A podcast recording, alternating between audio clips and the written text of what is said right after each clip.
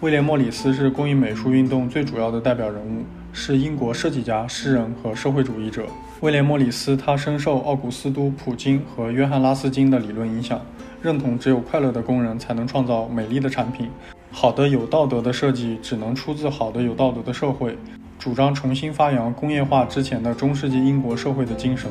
主张哥特式风格，讲究简单朴实无华，功能良好，推崇自然，采用大量卷草、花卉、鸟类为装饰主体。伦敦世界博览会以后，他一直希望能够通过自己的努力扭转这种设计颓败的状况，恢复中世纪产品设计考究、工艺精湛的局面。他身体力行，从一个画家、建筑家发展为全面的设计家，并开设了世界上第一家设计事务所。通过自己的设计实践，促进了英国和世界的设计发展。